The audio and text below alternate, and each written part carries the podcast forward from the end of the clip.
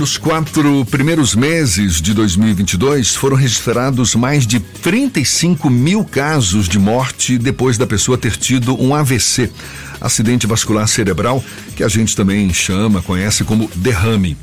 E será que algumas dessas mortes poderiam ter sido evitadas caso o paciente fosse levado a tempo para o hospital? E qual é o tempo limite entre esse entre os sintomas do AVC e os cuidados que a pessoa deve ter para evitar o pior? É sobre esse assunto que a gente conversa agora com o chefe da neurologia do Hospital Mater Dei, o médico neurologista Ricardo Alvim, nosso convidado aqui no Issa Bahia, conosco no estúdio da Tarde FM. Um prazer tê-lo aqui conosco. Muito obrigado por aceitar nosso convite. Bom dia, doutor Ricardo. Bom dia, Jefferson. Bom dia, Fernando. Bom dia a todos que estão ouvindo a gente. É um prazer meu estar aqui também. Existe o chamado tempo porta-agulha, que é um tempo máximo, digamos assim, entre os sintomas do AVC e os primeiros cuidados para que, na melhor das hipóteses, a pessoa não venha a óbito, se recupere desse AVC. O que, que é exatamente esse porta-agulha, doutor Ricardo? Então, olha só, Jefferson, sempre que a gente avalia um paciente, é muito importante a gente entender o último horário que ele foi visto bem. Do início dos sintomas, que a gente considera isso, até o paciente chegar no hospital e a gente ter um tratamento para fazer, que é o trombolítico endovenoso, são quatro horas e meia. Essa janela era de 3 horas, já estendeu para 4 horas e meia, mas é uma janela curta. Por isso que é tão importante reconhecer rápido que é um AVC e levar o paciente rapidamente para o hospital para ele poder ter a oportunidade de receber o tratamento correto. Não, é um horário curto, não tenha dúvida, mas eu pensava até que fosse menor porque eu já ouvi falar que ah, é uma hora no máximo para depois dos últimos sintomas até os primeiros medicamentos. Claro que é, é, é, um, é um tempo médio que se flexibiliza conforme cada situação, não? É, o tempo na verdade é isso. Os estudos mostraram que até 4 horas e meia o risco entre o paciente ter um sangramento com a medicação, que é um trombolítico, então a ideia da medicação é tentar dissolver esse trombo que está causando obstrução na artéria e levando ao, ao derrame, principalmente o derrame o isquêmico, né? VC isquêmica. A gente sabe que existe o hemorrágico e o isquêmico. O tratamento do isquêmico, sim, até 4 horas e meia do início dos sintomas. Por isso que é, é fundamental reconhecer precoce, como eu falei. Então, é, assim que perceber, a, a gente reforça aqui também essa oportunidade de falar com o público sobre aquela sigla que já foi falada, que é o SAMU, né? Você pede para o paciente sorrir, ele abraçar, ou seja, ele tem que levantar os braços, cantar uma música, ou seja, se comunicar. E o de urgente. Então, se tiver alguma coisa dessa alterada, comunicar ao SAMU pelo 192 ou levar rapidamente para um pronto-socorro para o paciente ser atendido, ser avaliado pelo neurologista e se confirmada a suspeita de um AVC, ele poder receber o tratamento correto. E só para que fique bem claro, é o, o, isquêmico é quando ainda não houve o derrame, propriamente dito, ou seja, não houve ainda o rompimento da artéria ou da veia. É, na verdade, o, a gente fala de derrame como acidente vascular cerebral. Disso a gente tem o isquêmico e o hemorrágico. O isquêmico corresponde em torno de 80% dos AVCs é, cerebrais, né? O, o acidente vascular cerebral. Então, é muito mais, muito mais provável que você esteja diante de um caso que seja isquêmico do que seja um caso hemorrágico. Mas aí precisa da avaliação do neurologista, realização de uma tomografia de crânio, por isso que precisa de um suporte hospitalar para atender o paciente. No caso do hemorrágico, essa janela, esse tempo limite diminui? No caso do hemorrágico, a gente não pode fazer essa medicação que é o trombolítico. Alguns casos podem ser cirúrgicos, outros casos não, mas como a gente está falando dos casos que 80% dos casos são isquêmicos, a chance é tratar esses pacientes.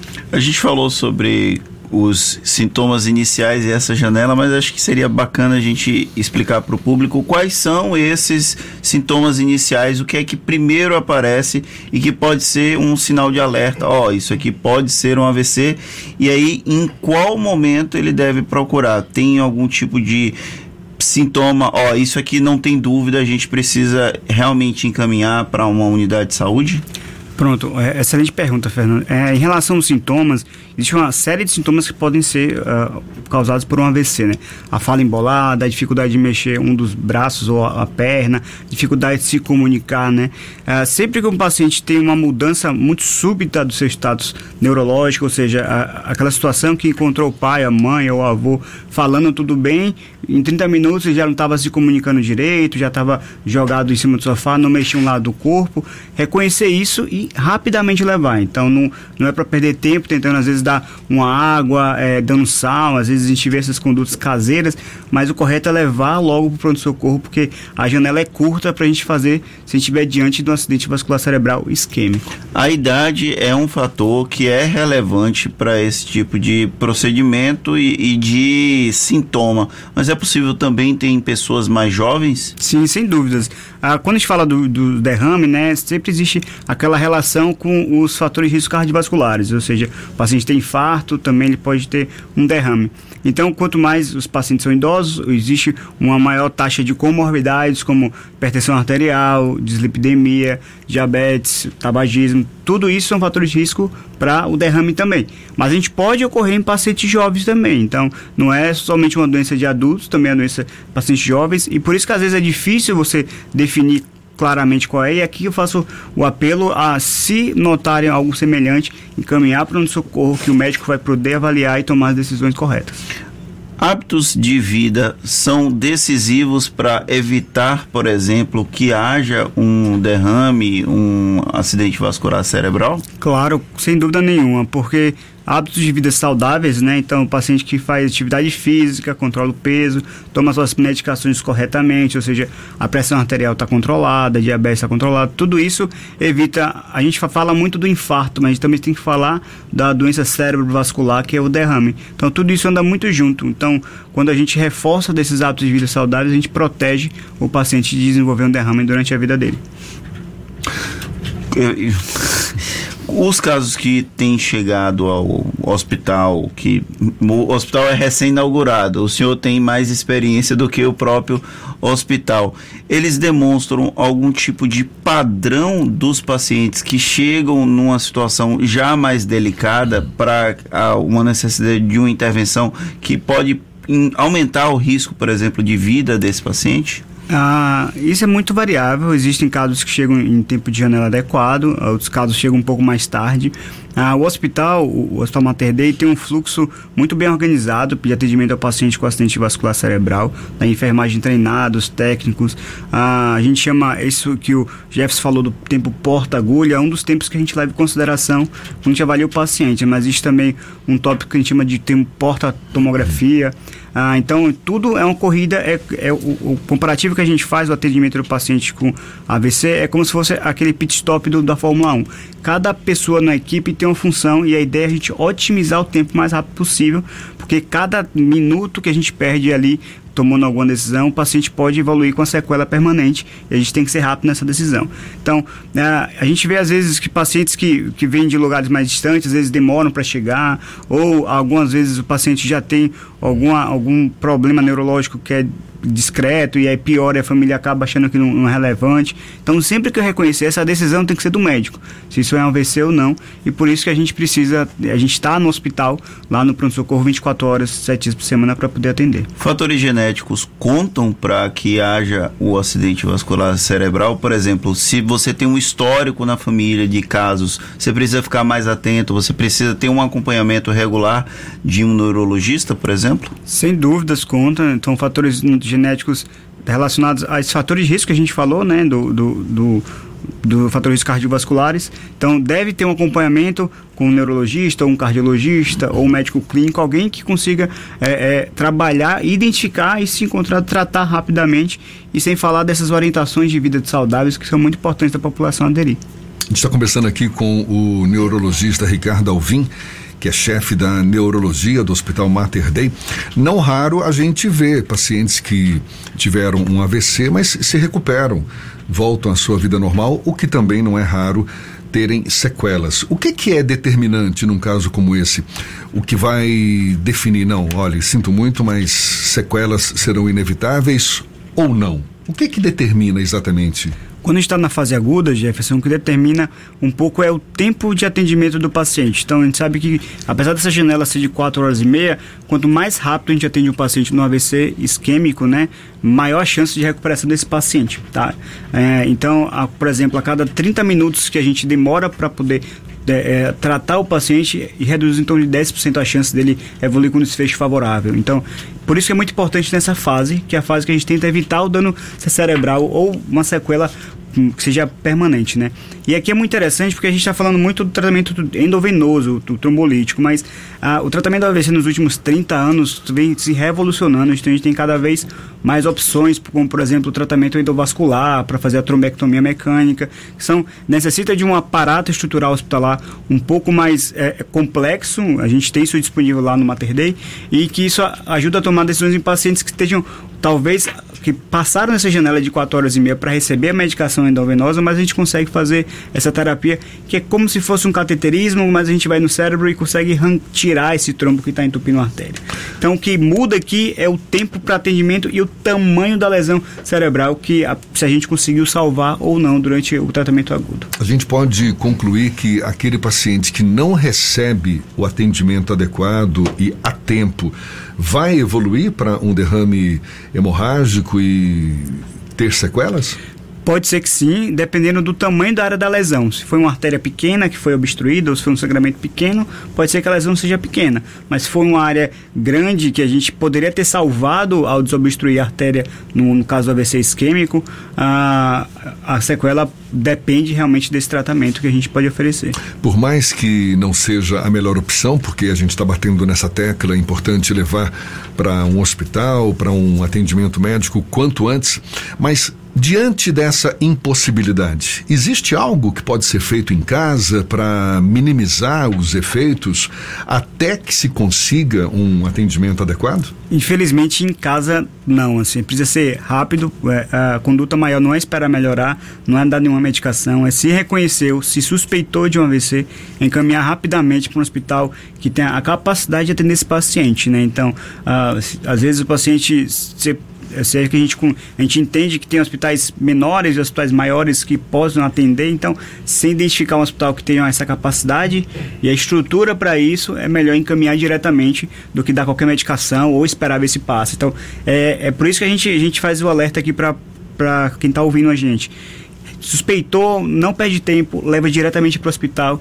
que o médico vai poder atender, vai poder ajudar mais rápido. Você falou que hoje comemora-se muitos avanços, não é, nesse nesse assunto em especial, ou seja, no tratamento de, de, pacientes com AVC. Avanços em que sentido? Do ponto de vista de medicamentos, novas terapias, novos conhecimentos? O que, que se comemora exatamente? A gente comemora que antes a gente, é, uns 30 anos atrás, a gente não tinha o que fazer de um tratamento do AVC. A gente diagnosticava e a gente não tinha tratamento. A gente vem evoluindo ah, de forma espetacular no sentido de oferecer ao paciente opções de tratamento e cada vez mais essa janela de tratamento vem sendo ampliada ah, no sentido de opções. Então, para essa medicação que é o trombolítico, a gente considera uma janela de 4 horas e meia no início dos sintomas. Para o tratamento que eu citei, que é um pouco mais complexo, que é a trombectomia mecânica, até 24 horas no início dos sintomas. Então, essa janela está ficando cada vez mais ampla, porque a gente entende que existem pacientes que se beneficiam a partir disso. Como é que chama essa última opção aí? Trombectomia mecânica trombectomia mecânica. Aí já é uma cirurgia? É, é um procedimento endovascular, Sim. em que a gente é, faz uma punção de uma artéria e vai até a artéria cerebral que está ocluída para tentar retirar esse trombo que está causando o AVC. Sim. Então precisa de uma estrutura realmente hospitalar, mais uma equipe mais é, é, formada para poder oferecer esse tipo de tratamento. Além disso, a, a, vem, vem evoluindo bastante na, na neuroreabilitação dos pacientes. Então, a, apesar de ter casos realmente que são catastróficos, existem casos que a gente consegue reabilitar o paciente e ele retornar um pouco a sua qualidade de vida, né? Então, a, a gente fala muito do tratamento da fase aguda e também a gente já vem evoluindo um pouco no que, que a gente conversou um pouco mais cedo uh, sobre como prevenir né, o AVC. Então a gente tem que reforçar muito a prevenção primária, de o paciente cuidar bem da própria saúde para poder evitar de ter um AVC e a gente tem que lidar com possível complicação no futuro. E quando a gente fala nas sequelas, é porque houve algum dano no cérebro, em alguma região ali do cérebro, correspondente a determinadas funções, e você acaba perdendo essas funções. Aí eu te faço uma pergunta, você que é neurologista, é possível, até porque eu acho que já, já houve casos assim, não sei, mas é possível recuperar aquilo que foi danificado é, numa região do cérebro em outra região do cérebro? Sim, é possível. Então, é, a gente sabe que essa, a reabilitação ajuda para isso, essa neuroplasticidade que a gente fala. Ah, os neurônios, depois que eles morrem por um AVC, ele, aquela região do, do cérebro, ele morre. Não, o neurônio não vai regenerar igual a pele da gente regenera mas alguma outra área, a partir dessa, desse estímulo contínuo, assume um pouco aquela função, a ponto que às vezes assume tão bem aquela função que o paciente praticamente você não percebe o déficit. Outras vezes fica alguma sequela bem discreta. Então, por isso que no, no, após um AVC isquêmico, além desse tratamento agudo que a gente fala, a segunda fase de reabilitação é fundamental para a gente tentar recuperar a função do paciente. Então, é possível e isso tem que ser estimulado. Mas para desenvolver essa nova função numa outra região do cérebro, é, alguma técnica específica ou é só aquela fisioterapia? Como é que se dá isso? Aí depende muito do déficit do paciente, qual é? Se é um déficit motor, se é um déficit de linguagem, um déficit sensitivo. Então, aqui eu cito muito o trabalho da equipe multidisciplinar, que é a fisioterapia, a fonoaudiologia, a terapia ocupacional também. É, é outra equipe que ajuda bastante a gente a, a reabilitar esse paciente. E o, o plano de, de reabilitação depende de cada paciente, porque depende de cada déficit. Então, não tem uma fórmula mágica traumática específica. Quando são os casos que necessitam intervenção cirúrgica? É, a gente vê em filmes, séries, algumas cirurgias de crânio aberto com a pessoa acordada. No caso de um AVC, envolve esse tipo de abordagem de intervenção cirúrgica com a pessoa acordada? No caso, não, né? não é esse o objetivo. Quando a gente pensa numa neurocirurgia que tem que abrir a calota craniana, a gente pensa mais quando o paciente tem um, um AVC hemorrágico, um derrame hemorrágico. Você precisa drenar aquele hematoma que provavelmente está comprimindo o cérebro e causando muito sintoma. Né?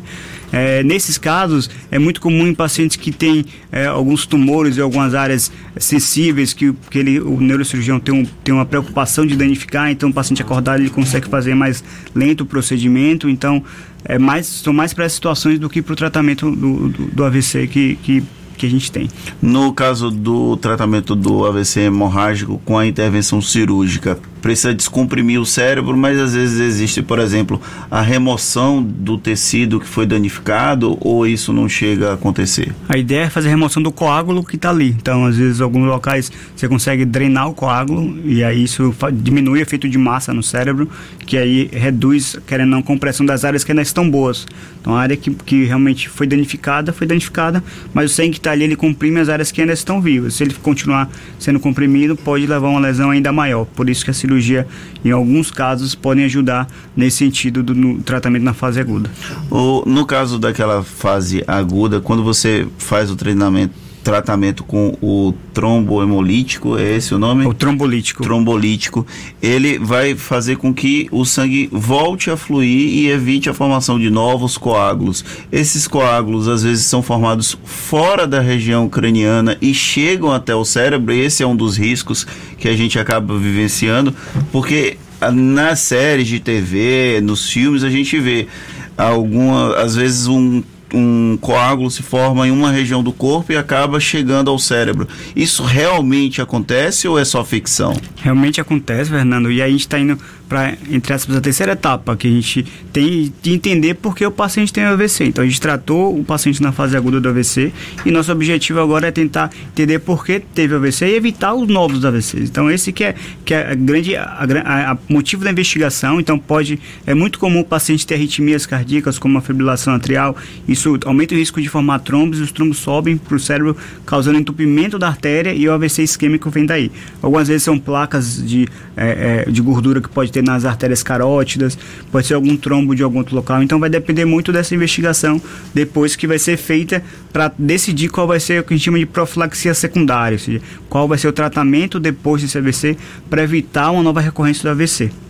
Isso aí, esse acompanhamento posterior é feito por um neurologista, cardiologista e qual outro tipo de especialista? Ah, o neurologista é fundamental para guiar essa investigação. A gente trabalha bastante com os cardiologistas, então existe uma interface muito grande porque ah, o paciente que tem um AVC certamente ele pode ter fatores de risco de ter um infarto. Então, às vezes, é, pode acontecer o paciente ter um infarto, é, um, um, infarto agudo miocárdico e um derrame cerebral, um AVC isquêmico concomitante. Então, é, é bom essa interface. Os geriatras também trabalham com a gente, os médicos clínicos também. Então, faz o endócrino quando tem comorbidades como ah, diabetes, de colesterol alto. Então, é uma equipe realmente grande que precisa para poder é, conseguir tratar corretamente o paciente. Quer dizer que o AVC ele pode ser um fator de risco para um infarto? Sem dúvida. o, o, fator de risco, na verdade, é, para o AVC e para o infarto é, são muito semelhantes. Então, não é incomum o paciente ter as duas coisas, porque, é, vamos dizer assim, o copo está cheio para os dois lados, tanto para ter o risco de ter um AVC e o risco de ter um infarto. A gente começou a nossa conversa, eu falando aqui que nos quatro primeiros meses desse ano foram mais de 35 mil casos de morte depois da pessoa ter tido um AVC. Isso surpreende ou está dentro dos números históricos? Isso é verdade. Assim, os dados falam que em torno de 1 a cada 6 a 8 pessoas vão, vai ter um AVC na sua vida. Então, é a segunda maior causa de mortalidade na população em geral. 1 a 8 pessoas? É, então, é um valor muito alto. Então, por isso que a gente reforça, a gente vem batendo essa tecla de controlar os fatores de risco para ter um AVC. Isso é, são os fatores modificáveis e que fazem muita diferença se a gente conseguir alcançar na população em geral. É possível ter um AVC e não ter sintomas? É, não, para ter um AVC, o paciente tem que ter um sintoma neurológico. Alguns pacientes podem ter, às vezes, sintomas muito frustros que passaram despercebidos e depois, na investigação com a neuroimagem, por exemplo, a ressonância, você faz o diagnóstico. Mas não, é, foi silencioso no sentido que o sintoma foi frustro, é, foi algo que achou que era, que era qualquer besteira, mas fez uma lesão no cérebro. Então, mas para você fazer um tratamento, o paciente precisa ter sintoma sim. É muito alerta foi dado Eu fiquei assustado, que às vezes vai que né, a pessoa está tendo um AVC silencioso e não percebe que a, a, idade vai chegando e aí você fica com uma, uma mobilidade menor, por exemplo, braço, perna, e você acha que é da idade, quando na verdade pode ter sido resultado de um AVC. Mas acaba não sendo essa a regra. É, a, às vezes o paciente tem, tem um sintoma, então qualquer mudança é, do, do, do, status neurológico basal, então se um braço fica mais pesado do que o habitual, é uma coisa que está durando algum tempo ali, do, do outro braço, a perna, é melhor fazer uma avaliação e ter, com, com o médico no pronto-socorro. O ideal é que a equipe de neurologia atenda o paciente para poder entender e aí fazer o diagnóstico e aí tratar se for possível, né? É possível achar esse tipo de equipe multidisciplinar também no Sistema Único de Saúde? Sim, sem dúvidas. Tem centros grandes, a gente fala aqui, inclusive da Rede Sara, que é uma, uma que é especializada em fazer essa parte de reabilitação. Sem dúvida nenhuma é possível encontrar sim. Muito boa conversa, literalmente um papo cabeça, né? Doutor Ricardo Alvim, né, médico neurologista, chefe da neurologia do Hospital Mater Dei, muito obrigado aí pela aula, pela disponibilidade, pela atenção dada aos nossos ouvintes. Boa sorte, bom dia e até uma próxima. Valeu, Jefferson, obrigado. Obrigado, Fernando, estou à disposição. Tchau, pessoal, até a próxima. E olha, se ficou alguma dúvida, logo mais na íntegra, essa conversa toda vai estar disponível nos nossos canais no YouTube, Spotify, iTunes, Deezer e Instagram. Agora são 7h47 na tarde, FM.